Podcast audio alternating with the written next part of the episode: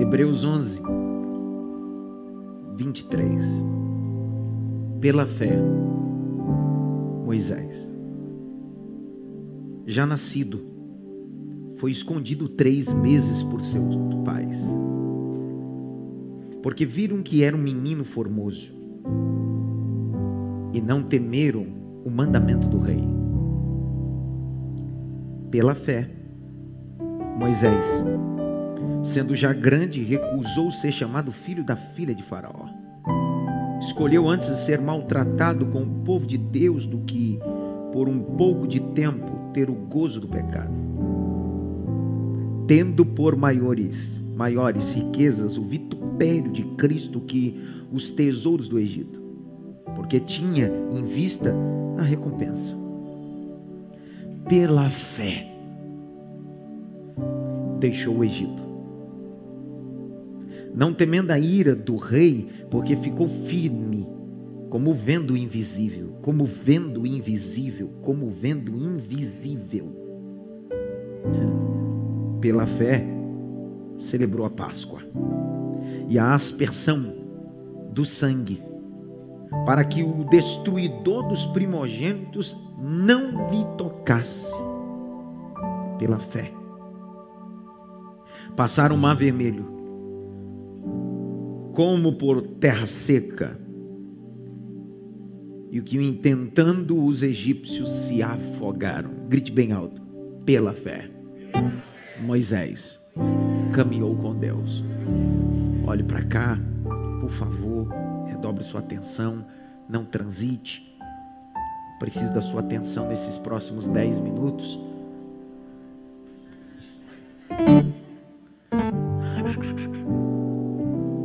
A Galeria da Fé é composta de 16 personagens diretos, heróis e heroínas. Cada um deles tem a sua biografia peculiar, os detalhes sobre homens da fé, mulheres da fé. Nessa ocasião, eu quero desfrutar com vocês a exposição biográfica de Moisés. Penso que falar de Moisés é ter a mesma intensidade que falar de Abraão. Enquanto Abraão é pai da fé, Moisés é o homem da fé.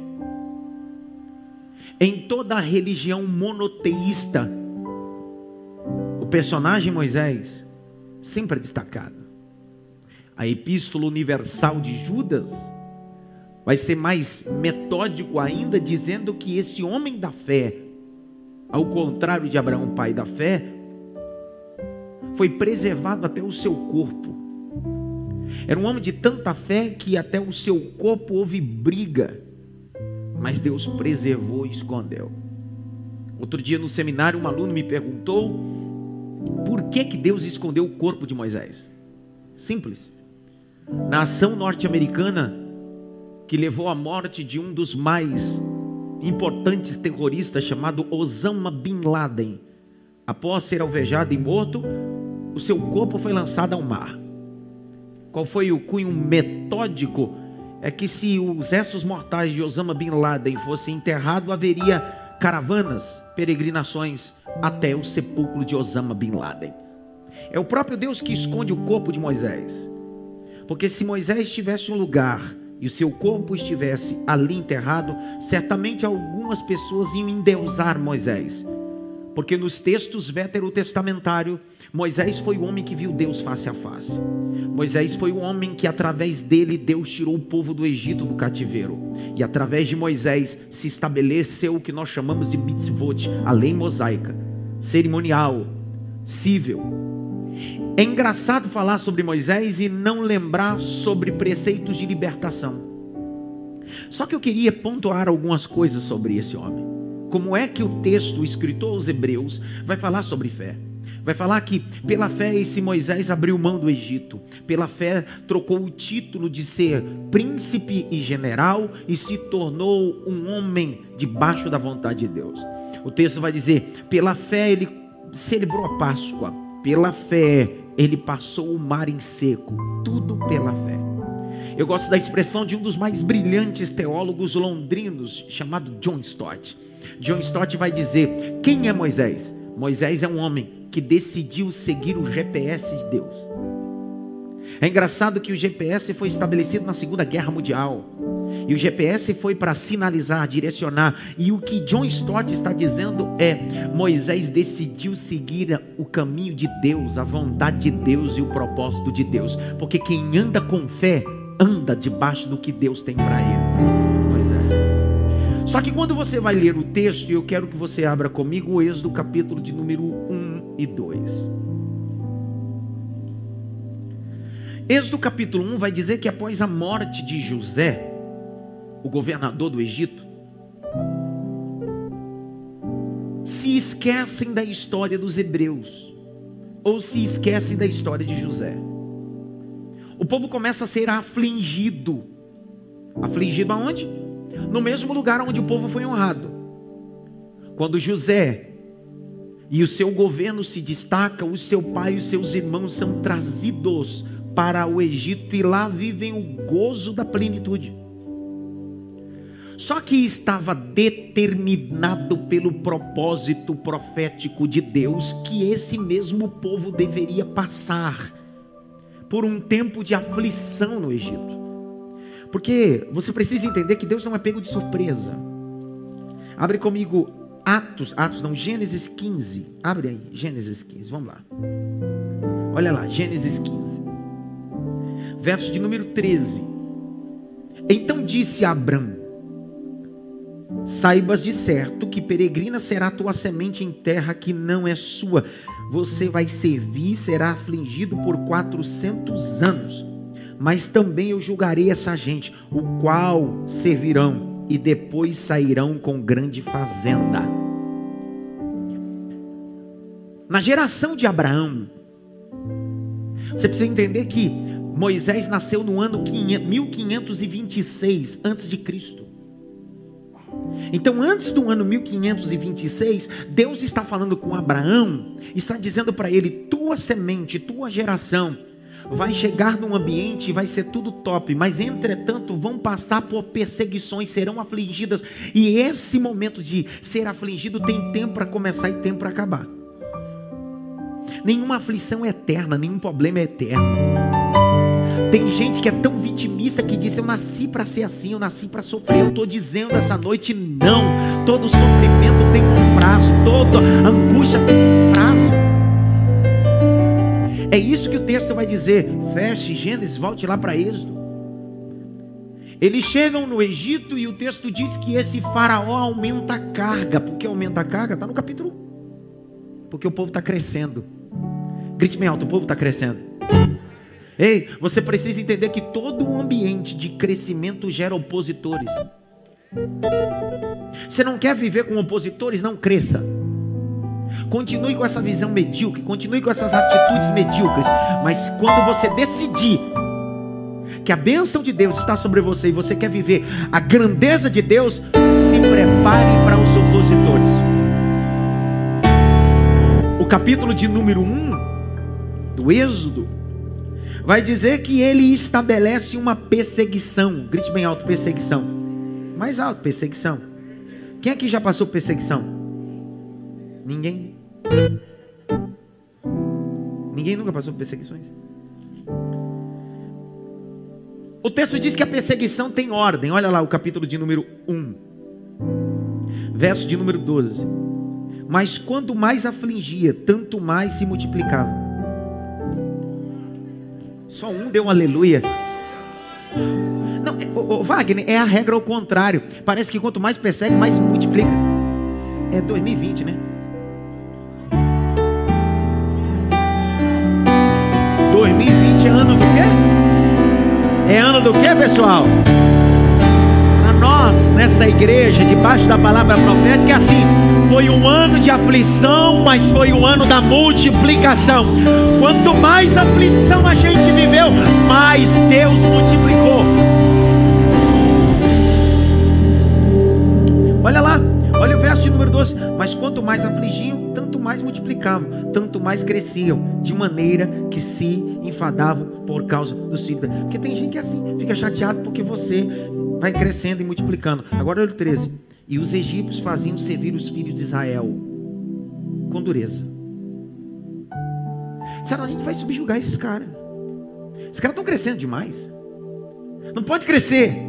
Olha o verso 14. Assim lhe fizeram amarga a sua vida com dura servidão, e com barro e tijolos, e com todo o trabalho do campo, e com todo o seu serviço, e os que serviam com dureza.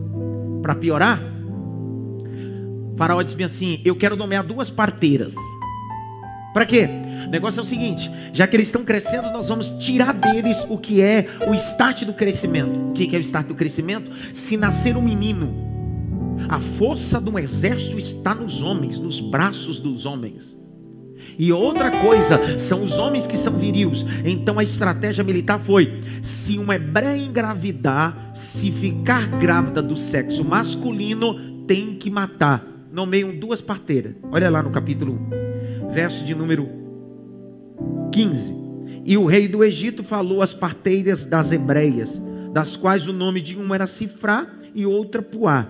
E disse-lhe: Quando ajudares no parto das hebreias e vires sobre os assentos e for um filho, matai. Mas se for uma filha, deixa viver. Ele está dizendo assim: ó, se for um menino, mata. Se for um menino, deixa viver. Porque o que ele queria é, já que quanto mais eu faço eles servir, mais eles multiplicam, então agora eu vou matar. Olha, tem um crente aí dando. Deixa ele dar glória, não tem problema não. Eu gosto de gente assim, crente pentecostal. Só que olha o texto, olha o capítulo de número 1. Quantos estão comigo? Digam amém. Eu estou devagar, eu vou devagar. Eu não consigo pregar em um narrador de futebol.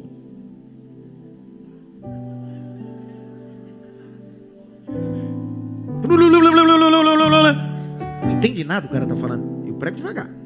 Vem comigo devagarzinho. Verso 17: As parteiras, porém, temeram a Deus e não fizeram como o rei do Egito lhe dissera, antes conservar os meninos com vida. Mais ou menos assim, ó. Imagina a tenda das hebreias. Elas entravam em trabalho de parto, as parteiras estão ajudando os pais ou os homens estão do lado de fora. E aí os homens ficavam apreensivos, dizendo: Cara, se for menino, vai morrer. Duas maneiras se matava os meninos, ou o acesso para que se matasse os meninos, ou com um punhal, ou jogando as crianças no Nilo. Se você não sabe, os deltas do Nilo eram aglomerações de crocodilos. Grite-me alto, crocodilos. Mais alto, crocodilos. Quando você abre Ezequiel, capítulo 29, de 1, 2 e 3, vai estar escrito: Porquanto no Nilo existe crocodilos. Só que quando as hebreias davam a luz, eram meninos. Só que as parteiras temiam o Senhor. A ideia da palavra, Thaisa, temer ao Senhor, traz a ideia de alguém que respeita Deus e ouve Deus. Então, se eu for usar a aplicação bíblica, é mais ou menos assim: ó. quando o menino nascia, Deus entrava na tenda e dizia bem assim: nenhuma ferramenta preparada contra ele. Fala de gente que tem coragem de gerar no tempo de dificuldade. Vou falar de novo. Fala de gente que diz assim: pode ter ameaça, pode ter o que for, mas eu decidi gerar. Dá para imaginar algumas pessoas dizendo bem assim: você é louca, não tem ultrassom, você vai correr o risco. Isso é fé. Eu vou correr o risco sim, porque eu sei em quem tenho crido e Deus é poderoso para guardar o que eu vou gerar. Quem aparece no cenário bíblico? Um casal. O nome dele é Arão. Arão decide se casar com Joquebede. Imagina Joquebed dizendo: E aí? Está tendo uma perseguição. Pode engravidar. Ele disse assim: A gente vai engravidar. Vai correr o risco. E eles correm o risco. Grite bem alto: Eu vou correr o risco. Irmão, fé é correr o risco. Fé não é zona de conforto. Fé é levantar. Só quatro pegou isso daqui. Vou falar o que eu falei há quatro terça-feiras atrás. Jesus está andando sobre as águas e tem onze discípulos na embarcação, mas só um tem fé. E fé é sair de um ambiente tranquilo para um ambiente sem segurança, mas crendo que eu caminho sobre a plataforma porque Deus me convidou. Vou liberar a primeira palavra aqui. Deus está nos chamando, nos convidando. Saia do ambiente seguro, vá para o ambiente sobrenatural. Vou liberar de novo. Saia do ambiente seguro, acesse o ambiente sobrenatural.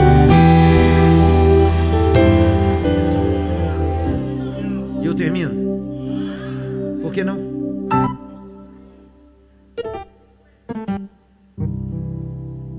Olha lá o verso 22. Ele diz bem assim: pega as crianças e lança no Nilo. Rapaz, nem punhal, nem ferramenta, nem crocodilo vai comer o que você gerar. Pergunta por quê? Porque você está gerando em Deus. Terezinha, dá um glória aí, Terezinha. Quando eu gero em Deus, Deus protege. Olha lá o capítulo 2. Foi-se um varão da casa de Levi, casou-se com a filha de Levi. Mulher, a mulher concebeu e teve um filho. E vendo que era formoso, vendo que era bonito, vendo que era formoso, vendo que era bonito, vendo que era formoso, vendo que era bonito. O que, que ela fez? A pergunta é: quem está preocupado com a aparência da criança? Para pai e mãe. Pai, se tem uma pessoa que é mentirosa, é pai e mãe. Não é lindo, meu filho? Menina é fake, dói. Minha mãe, olha, meu filho é tão lindo. Mentira! Mentira, pai e mãe, mentira.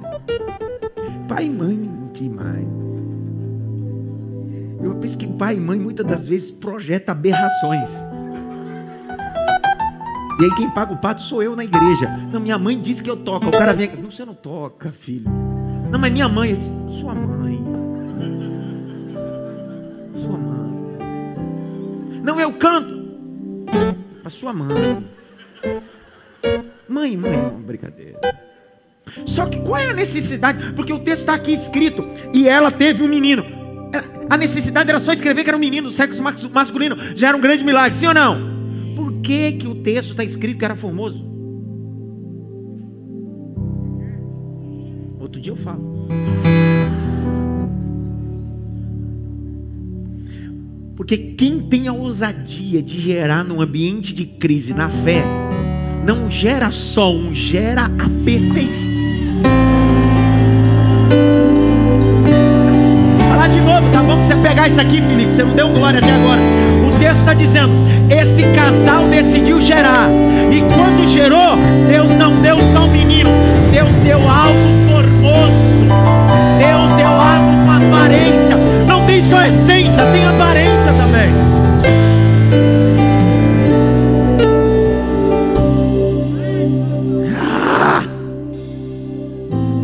Aí o que ela fez com o menino? O que ela fez com o menino? O que está escrito aí? Por que, que ela escondeu o menino? Não, ela escondeu por duas coisas. Número um, porque era menino, segundo, porque era bonito. Não entenderam nada. Porque tem gente que não consegue nem gerar, e quando você gera, ainda o que você gera. Ela disse: Eu vou esconder. Porque tem gente que não tem fé para gerar, eu tive fé para gerar, e ainda o que eu gerei. Ela disse: Eu vou esconder. Só que o texto diz que o prazo de esconder o menino foi só três meses. Olha o verso 3, você não dá glória, agora eu te pego. Você vai ver. E não podendo, porém, mais esconder. Quanto tempo escondeu? E depois de três meses? Você estava onde, filho? Fazendo missão? Tava. Na Paraíba. Estava na Paraíba, né, Tava filho? Na Paraíba.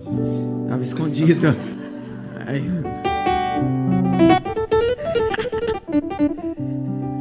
Isso fala de duas etapas na vida. Grite bem alto.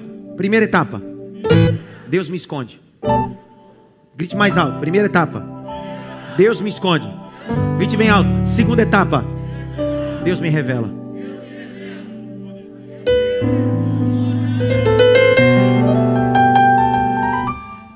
Fala de períodos, de duas etapas na vida. O texto diz: o menino deveria ser escondido, porque o tempo de escondido Deus está te preservando.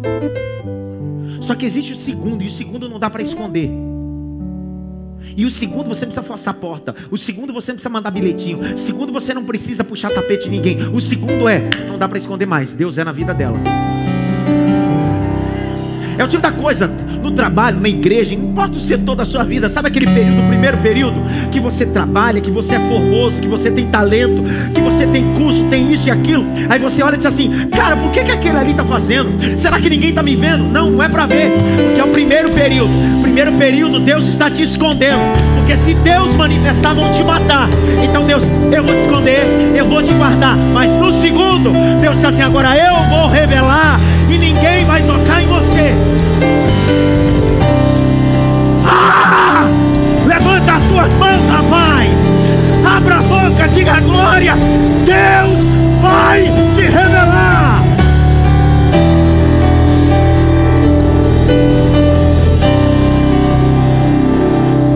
A palavra, a palavra hebraica, não podendo, é um prefixo hebraico, traz a ideia, não tem como, impossível. Explicar mais ou menos. Vou tentar aqui, Senhor. Vou tentar explicar, vou tentar explicar. Bem pedagógico, bem visual. Eu vou tentar explicar. Eu vou tentar explicar. Vem aqui, pastor Israel.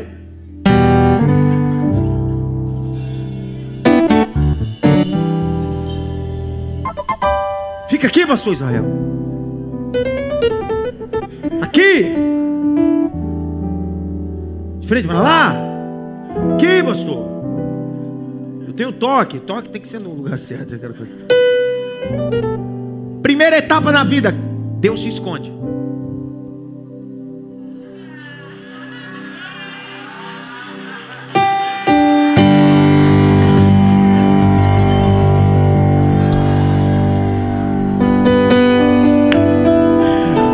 Lá.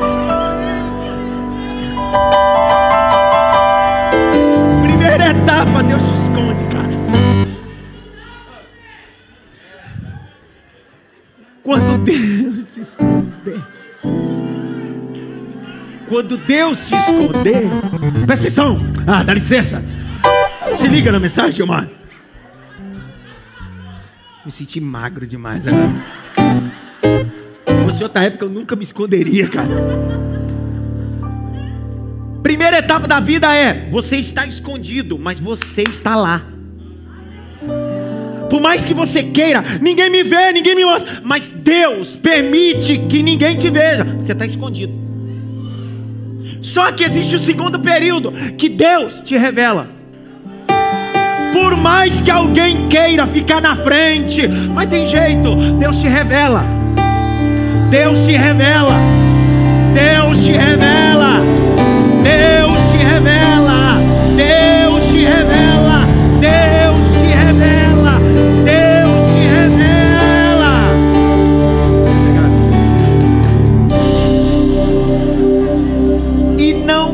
Podendo esconder,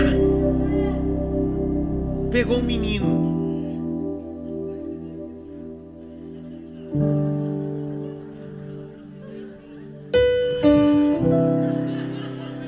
Eu estou num nível tão violento que se eu chamar o daí eu consigo me esconder atrás dele.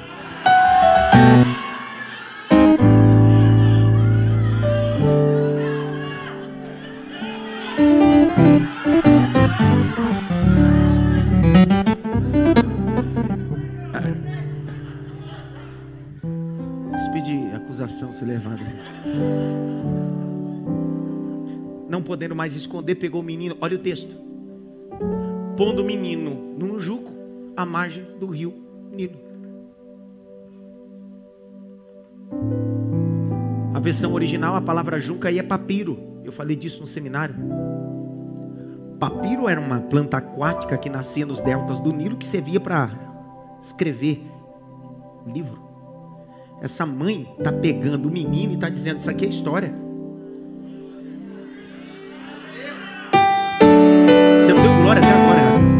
Falar de novo. Eita, quem gera não está gerando qualquer coisa, não é frase, está gerando história. Ei, quem gera, não gera frase de efeito para Facebook e Instagram. Quem gera, gera livro. Gera livro. Ela pegou o menino com três meses assim. Isso aqui vai dar livro. Isso aqui vai dar livro. Isso aqui vai dar livro. É Moisés. A história dele vai dar um livro.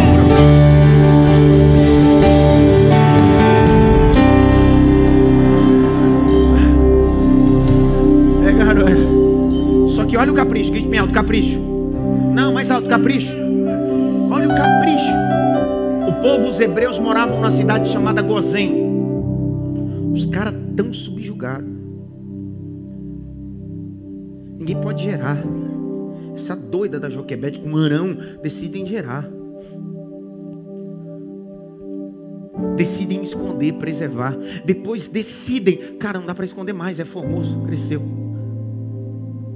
Aí vai na margem do Nilo e deixa o menino. A princesa tinha piscinas privativas. Ela poderia tomar banho nas piscinas privativas. Entretanto, naquele dia ela decide sair das piscinas privativas. Não, não, pegaram essa. Deus está mexendo com a rotina do castelo no Egito. Alguém disse, mas como assim? Eu imagino acordando de manhã, as empregadas dizendo assim: Minha senhora, sua piscina já está aquecida, está tudo certo. Ela disse: Não sei, estou com vontade de tomar banho aqui hoje não. De passear aí, estou com vontade de ir nos deltas, no Nilo. Mas achou que Ebed estava em casa colocando a história dela no papel. E Deus no céu estava dizendo: Eu vou honrar tua história, eu vou honrar tua história, eu vou honrar.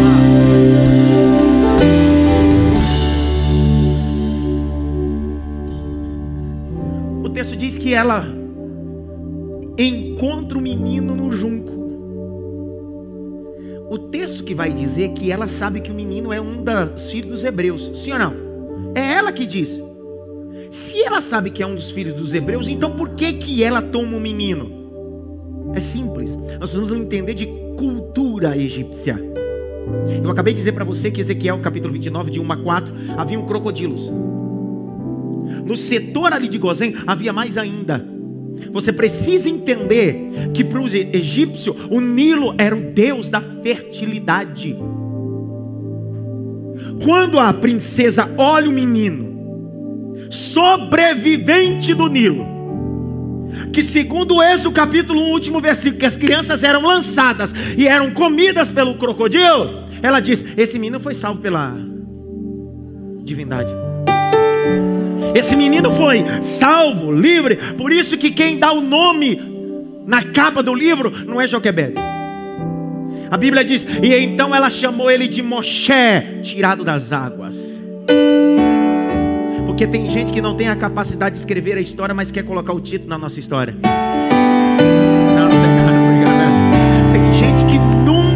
teve o prazer de escrever nada, mas olha e diz assim: Eu vou dar o tema, pode dar o tema, mas eu sei o preço que é a história. Tem gente que olha para você e não sabe o preço da tua história, o preço desse livro, desse casamento, dessa vida, mas vai debaixo da bênção, Deus vai te honrar. Levante a mão direita assim bem alto, grite bem alto. Eu tomo posse. É o melhor que você pode, eu tomo posse.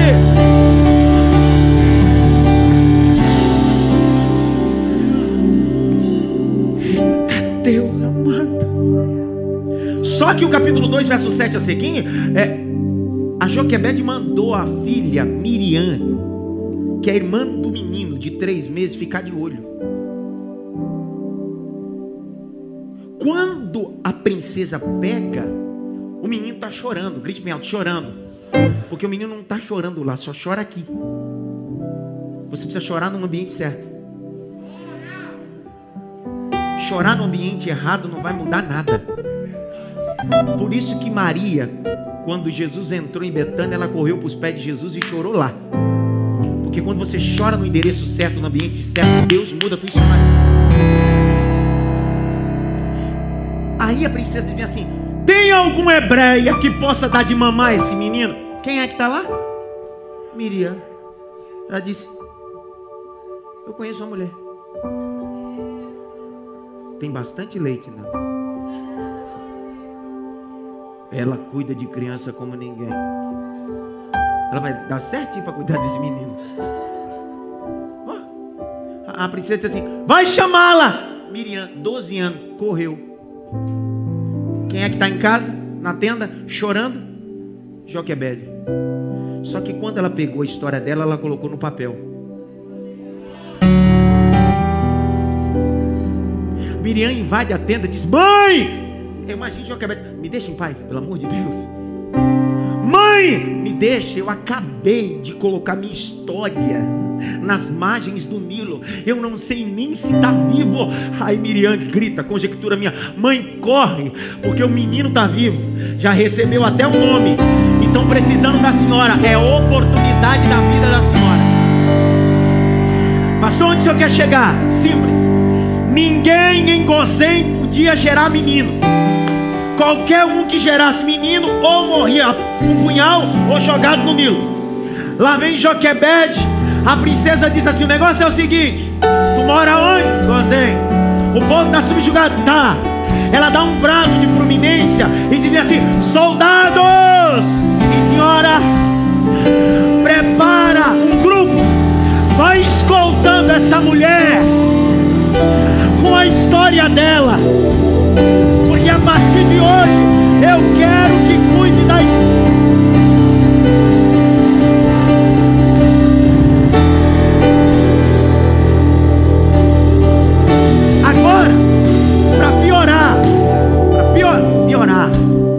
vai ela. E tem um monte de soldado egípcio. Só que quando eles estão com a distância, com a conjectura, a princesa diz: Espera! Imagino ela assustada, diz: Agora para matar. Espera! Vou pagar um salário para você.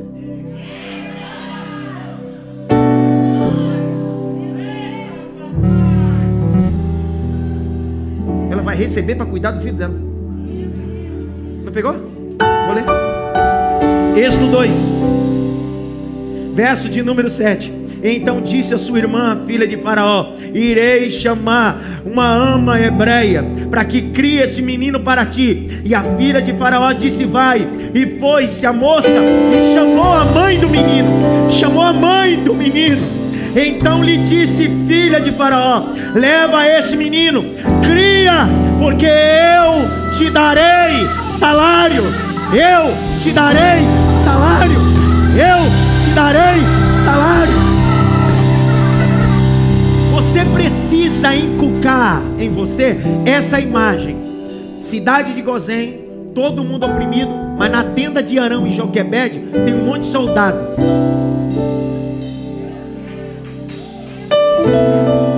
Você precisa visualizar isso. Joquebede quando saía para levar o menino para tomar banho, os soldados escolta. Ia no mercado comprar fralda para o menino, soldados. O menino estava escoltado, e era detalhe: de cada 15 dias chegava alguém e dizia bem assim: aqui está seu salário por cuidar da sua própria história. Que raiva que parece que eu estou pregando para cinco pessoas aqui essa noite que eu vou liberar desse altar pelo sangue da palavra. Você terá financiamento dos projetos. Deus vai criar situações. Deus vai levantar mantenedores que vão financiar o projeto, que vão financiar o que você vai gerar. Pega essa palavra.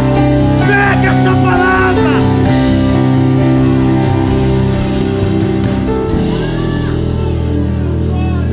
Levante as duas mãos. Me dá retorno, vem comigo. O mais alto que você pode. Me dá retorno, vem comigo. Pelo menos 30 segundos. Só diga glória. Só diga glória. Tem alguém aqui?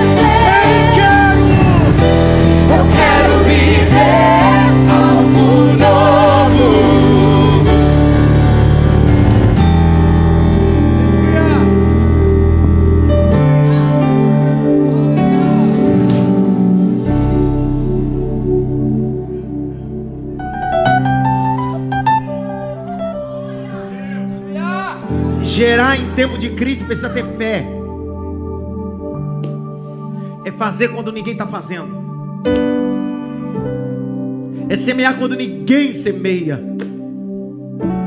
É acreditar quando ninguém acredita mais. Esse casal decidiu: vamos gerar. Vamos acreditar. Ela tinha tanto apreço com o que ela gerou que ela decidiu colocar no papel. E a história que ela gera vai honrar a casa dela. Dwight Little Moody vai dizer que Moisés viveu três períodos da sua vida: 40 anos no Egito, 40 anos no deserto, 40 anos na casa de Jetro e 40 anos no deserto. Ele viveu 120 anos e fala de três períodos da vida. Depois que o menino é desmamado, a Joquebede precisa deixar o menino ir para o Egito e tem um propósito. É só você ler Atos capítulo 7 e o sermão de Estevão, diácono. Você vai entender por que, que Deus permitiu que o menino fosse criado no Egito. Porque Deus ia fazer dele um grande líder. E um grande líder, para ser grande, precisa ter preparo. Nunca haverá grandes homens, grandes mulheres, sem antes passarem pela escola da preparação. Lá ele vai ser dotado de toda a ciência do Egito, medicina, língua, todo o, princípio bélico de guerra. Está dando para entender porque Deus precisa levar Moisés para lá. Porque Deus não está falando, Moisés, não é agora, é lá na frente. Eu só posso te entregar se você estiver preparado. Ele está no ambiente da preparação, sendo preparado como se estabelece o governo, a administração exército, guerra. Deus está preparando Moisés. A Bíblia diz no capítulo de número 2, verso de número 11 a seguir. Moisés já sendo grande, saiu ao campo e viu um egípcio ferir os hebreus. Ele olhou aquela cena e disse assim: Para, essa é a hora. Mas olhe para cá. Há um segredo no verso 11, olha o texto. 2:11. E aconteceu naqueles dias, sendo Moisés já homem, o texto hebraico é sendo grande. Sabe qual é o grande problema da vida? É que quando a gente acha que é grande demais, a gente vai conseguir tudo no braço. Deus não precisa de um homem, Deus precisa de um servo. Deus não precisa de um homem grande, Deus precisa de um homem pequeno, porque o grande é Ele toda vez que eu me acho homem, toda vez que eu me acho grande, eu quero fazer as coisas na minha força. Quando Jeremias diz: Maldito é o homem que confia no homem, não é no outro homem, no homem é no seu braço, na sua força. Maldito é o homem que confia na sua força. E aí o Moisés acorda achando: Eu estou pronto. Dura coisa é quando você acha que está pronto fora do tempo. A Bíblia diz, e olha o capítulo de número 2, e é importante ler isso. Capítulo de número 2, verso de número 12 a seguir. Ele dá um golpe no egípcio, que é um golpe fatal. Eu acho que ele fazia jiu-jitsu, alguma coisa assim lá. Foi fatal. O texto diz que quando ele dá o golpe, o cara chega a óbito.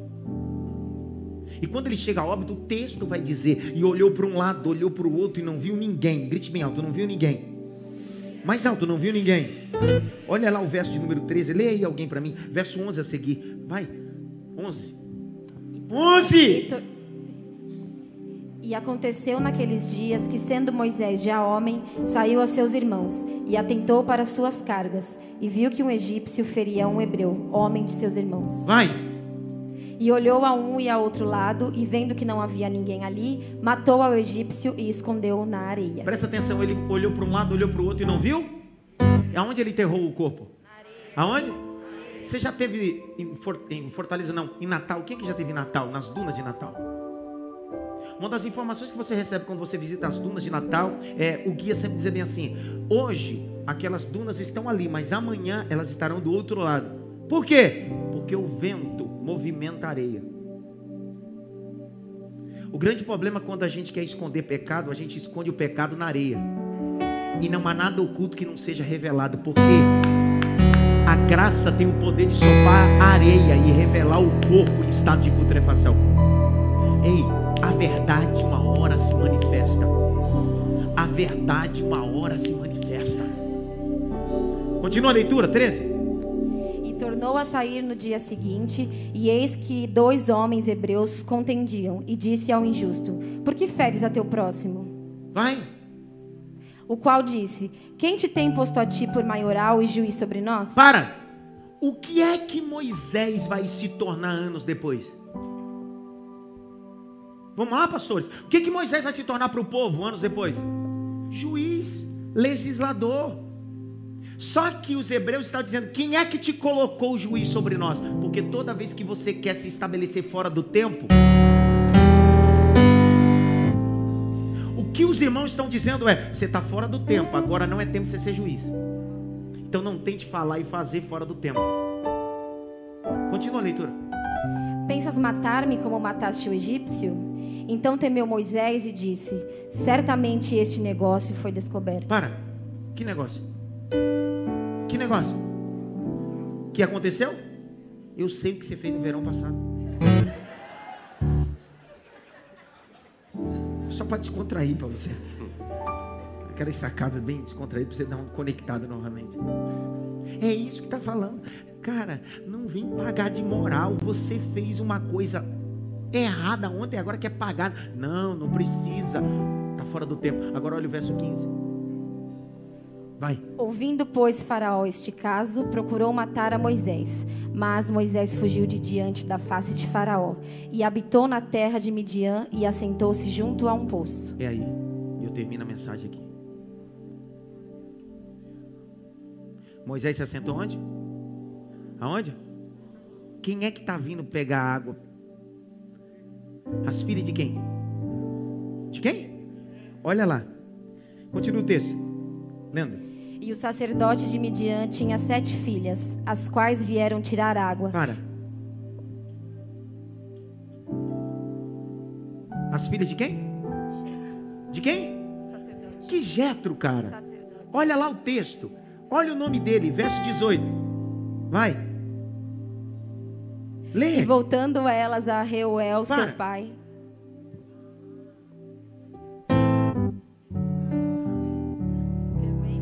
Outro dia eu vou explicar por que, que ele se chama Reuel e por que ele se chama Jetro.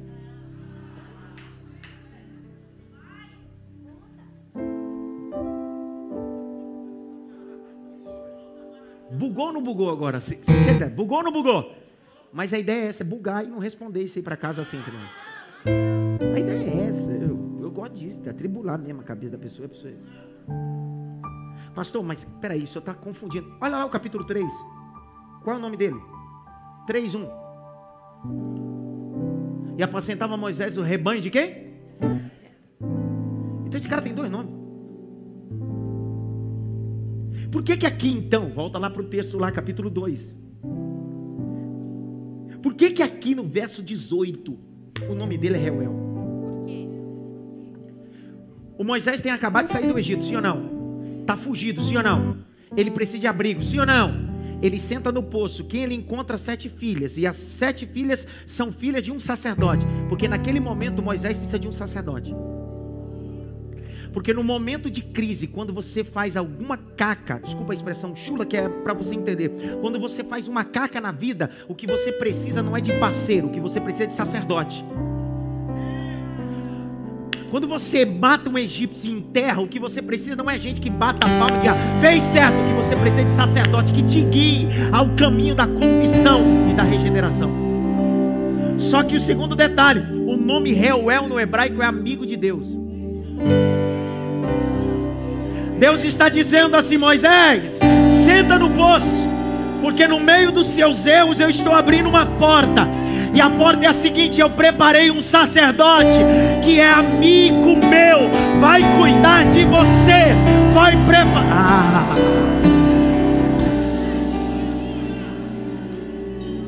Pastor Kleber, Deus prepara os réus para a nossa vida nos momentos mais difíceis que a gente está errante, sem direção, não sei para onde ir, eu não sei o que fazer. Eu vou sentar nesse poço, não tem nada. Aí Deus decide: ei, eu preparei um sacerdote que é meu amigo, vai cuidar de você. Eu não sei como você está. Eu não sei se você está como Moisés, correndo para lá e para cá sem direção. Mas Deus está dizendo: tem um sacerdote, tem um amigo meu que vai cuidar de você. Tem um sacerdote, tem um amigo meu que vai cuidar de você. Deus vai levantar Reuels para você. Deus vai levantar Reuels para cuidar de você. Amigos de Deus. Capítulo de número 2. Ele defende, é levado para a casa de Reuel. E lá ele fica 40 anos. Quantos anos? Quantos anos, pessoal? Agora olha o capítulo 3. E apacentava Moisés o rebanho de quem? De quem? Quantos anos ele já estava lá? Mesmo tendo 40 anos apacentando as ovelhas de Jetro, isso não fez dele proprietário das ovelhas. Vixe. Não, mas eu estou aqui há dois milhões de anos. Isso não te faz ser dono de nada. Tira da tua cabeça essa mentalidade assembleana possessiva. é uma crítica direta ao meu berço e a você. Nós temos uma mentalidade assembleana. Vou te dizer o que? Se você nunca foi assembleano, eu vou te explicar como é o berço onde eu fui criado, a igreja que eu amo, mas tem algumas coisas que não entram na minha cabeça. Você sabe que na Assembleia de Deus, na igreja, tem a cadeira daquele irmão. O banco daquela irmã. Irmão, se tu sentar no banco daquela irmã, deu errado.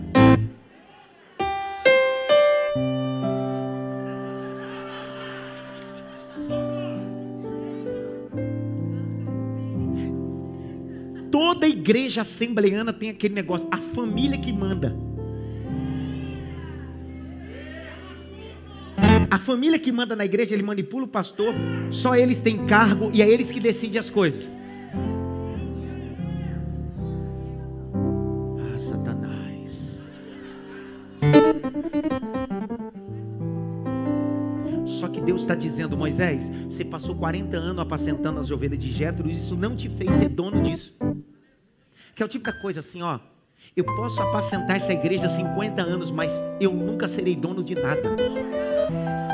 Por isso que quem me ouve pregar, eu nunca digo minha igreja. Eu não tenho igreja, cara. Eu tenho minha esposa e meus filhos. A igreja de Cristo. Minhas ovelhas. Eu tenho ovelha, cara. Jesus olhou para Pedro e disse assim: apacenta as minhas ovelhas, não é sua não. Outro dia eu estou no mercado precito. E aí a irmã disse assim: Pastor, eu sou sua ovelha. Eu disse: Minha não. Minha não. Você é de Cristo.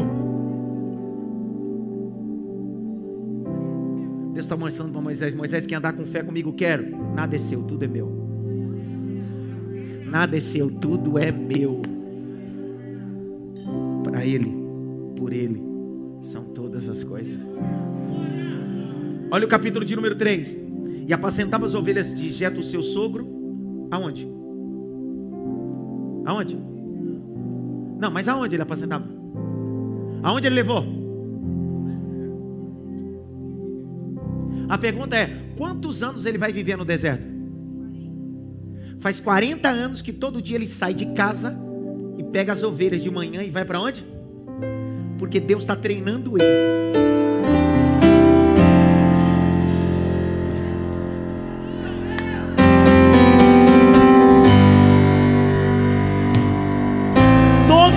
Dia ele pega o rebanho do sogro, pega o cajado. Jetro disse: Vai para onde, Moisés? O deserto. Mas lá no deserto não é lugar de apacentar ovelha. Esse é meu desafio. Eu tenho que aprender a apacentar num ambiente que não tem nada. Por que, Moisés? Eu não sei. Mas alguma coisa me empurra todo dia para lá. Todo dia me empurra para lá. Aí um dia Deus se manifesta e diz: Moisés, povo do Egito e leva para o deserto. Leva para o deserto. Leva para o deserto.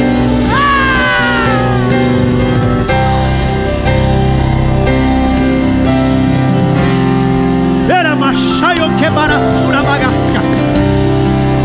E cancho rebarassura baia o ambiente que você vive hoje está te preparando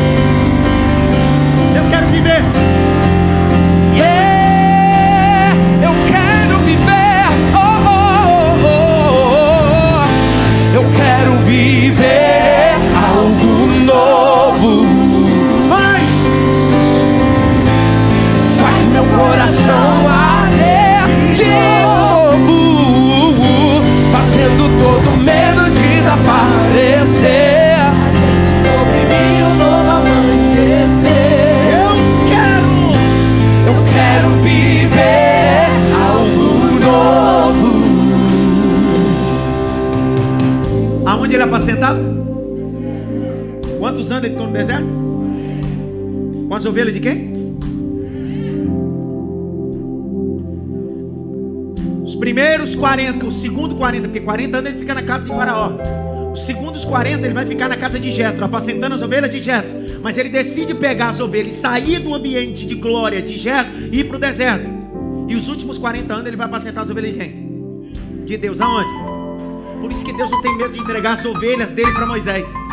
Porque alguém que passa 40 anos apacentando as ovelhas do sogro não se revela, Deus disse: esse camarada tem integridade e caráter.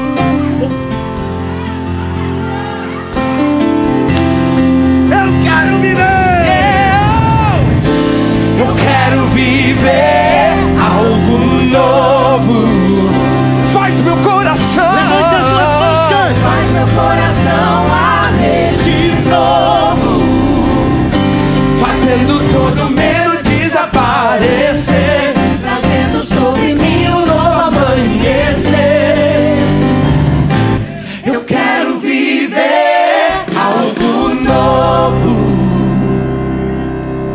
Entregou para Moisés as suas ovelhas, que é o povo de, de Israel, os hebreus, na mão dele, enquanto Deus não percebeu que Moisés tinha caráter.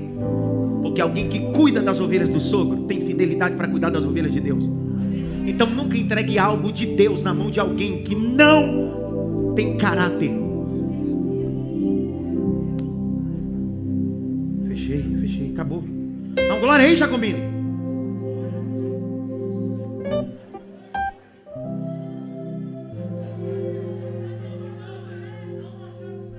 Grite bem alto assim: Deus vai me entregar coisas importantes. Preste atenção.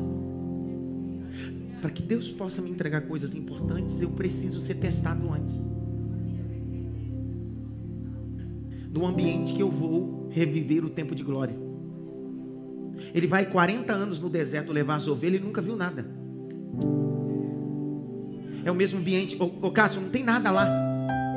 Só que um dia ele vai para esse deserto. Tem uma sassa aqui, mano.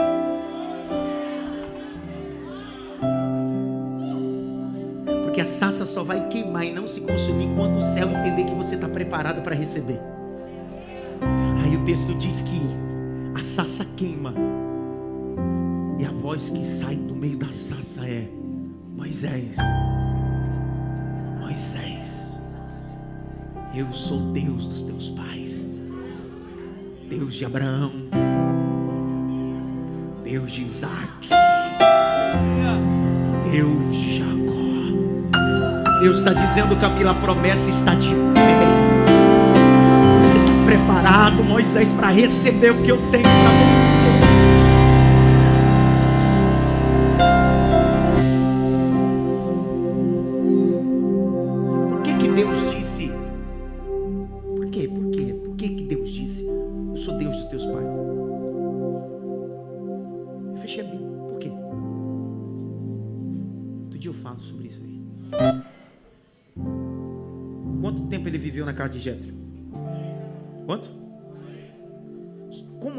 Inserido na casa de Jetro?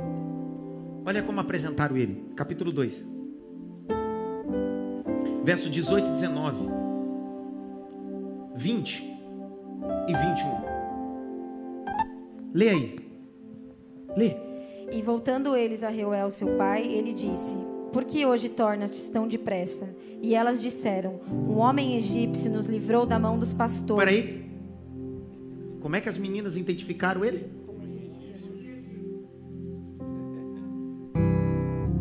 Ele passou 40 anos sendo ensinado, tinha cultura, se vestia. As meninas disseram: É um. Só que quando ele chega em casa, ele vai se casar. Vai.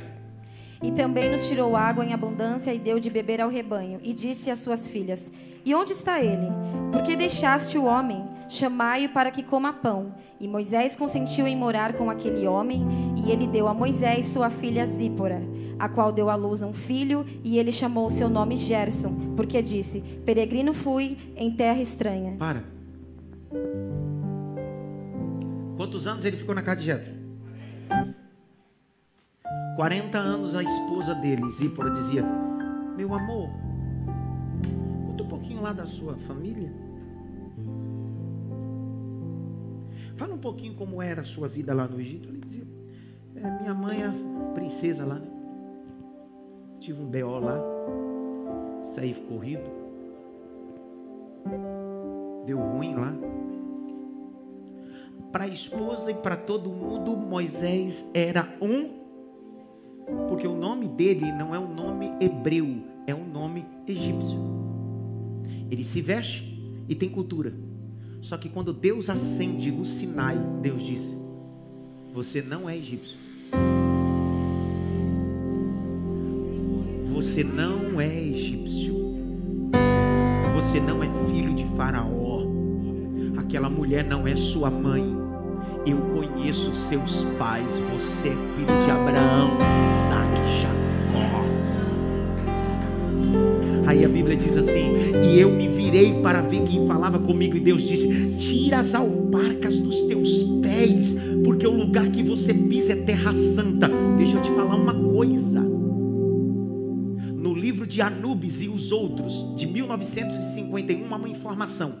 A informação é a seguinte: por que o eterno Baru Hashem mandou tirar, que Moisés tirasse as suas sandálias? Porque toda vez que se visitava o templo de Anubis ou uma divindade do Egito, só podia entrar tirando as sandálias e o sapato. Porque alguém que acessava um ambiente místico do Egito dizia: Eu sou escravo dessa divindade.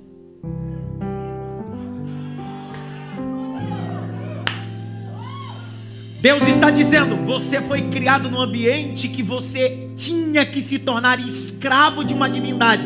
Não entre na minha presença achando que eu sou teu escravo. Se você quiser me servir, tira a sandália. Você é um escravo de orelha furada. Josué capítulo 5, verso 15. E o anjo apareceu a Josué e disse: Josué, tira os sapatos dos seus pés. A mesma coisa que aconteceu com Moisés, o anjo vai dizer para Josué. Então veja, em todo o Antigo Testamento, Deus está dizendo: tira o sapato tira o sapato. Porque a antiga aliança, Deus nunca formou filhos, Deus só formou escravos. Na antiga aliança, Deus nunca formou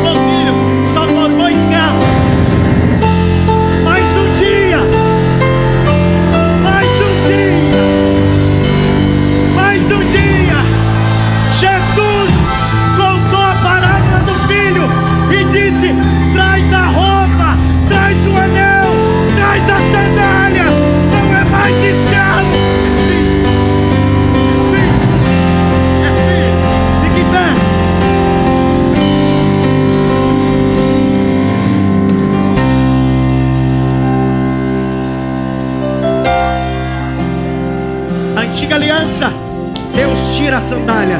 Na nova aliança, Deus coloca a sandália. Na antiga aliança, Deus tira a sandália. Na nova aliança, Deus coloca a sandália. Efésios diz: colocai a armadura espiritual, capacete, coraça, espada, escudo. Mas não esquece, tá? O calçado do Evangelho, as sandálias onde o Senhor quer chegar. Simples. Caminharemos. Pela fé conquistaremos. Recebe essa palavra.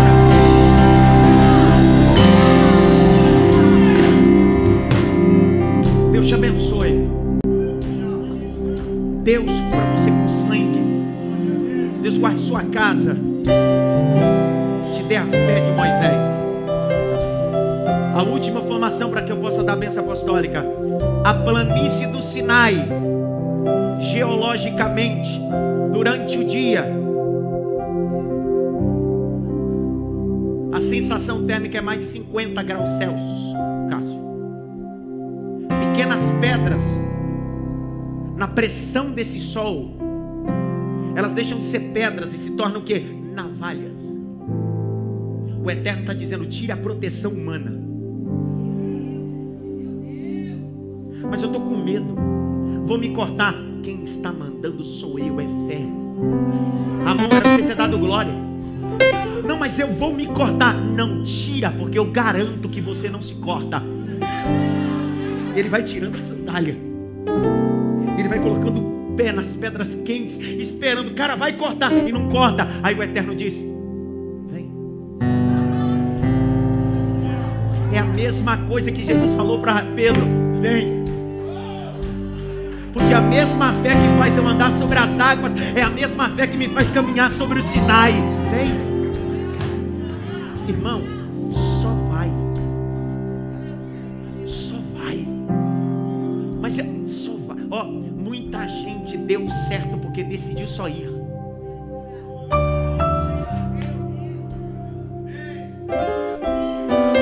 Grite bem alto, eu recebo essa palavra. Eu tinha mais 50 minutos Moisés, vai não dar mais tempo. Levanta a mão. E eu dou a benção e vai embora para casa. Passou os próximos cultos? Segue na rede social. Que a graça nosso Senhor e Salvador Jesus, o grande amor de Deus Pai, a consolação e a união do Espírito Santo, seja com todos, não só agora, mas para todos sempre. Só quem hoje